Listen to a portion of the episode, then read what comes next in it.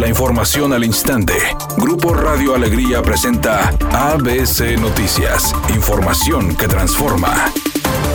Desde Glasgow, Escocia, el gobernador Samuel García anunció que dará a conocer políticas en favor de la calidad del aire. A través de un video difundido en sus redes sociales, el mandatario dijo que está listo para hacer un gran pronunciamiento por el aire limpio en Nuevo León. Señaló que dará a conocer políticas públicas, pero sobre todo acciones en favor de la calidad del aire que se respira en la entidad.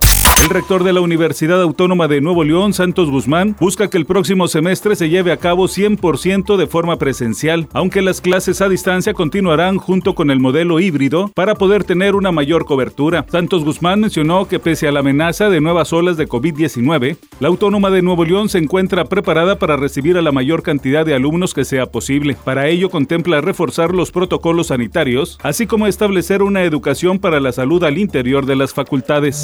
Ante el constante aumento de precios en alimentos de la canasta básica, el gas doméstico y algunos servicios, el Banco de México advierte que la inflación para finales de año podría ubicarse por arriba de 6.5%, lo cual afectaría la economía de las familias más desprotegidas. Aunado a lo anterior, dijo el Banco de México, la inflación sigue siendo amenazada por presiones externas sobre los precios y los cuellos de botella en la producción.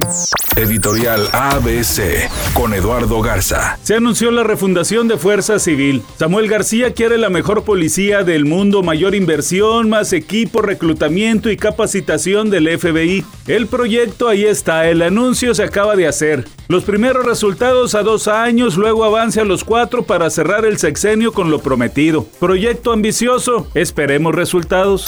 Lamentable noticia, los cantantes John Bon Jovi y Brian Adams cancelaron sus respectivos shows del sábado por la noche después de dar positivo a coronavirus. El rockero de Nueva Jersey estaba programado para actuar en un espectáculo de fin de semana de Halloween de tres noches en Lowe's de South Beach en Florida. Por su parte, Brian Adams estaba programado para realizar un tributo a Tina Turner en su inducción al Salón de la Fama del Rock and Roll el sábado por la noche.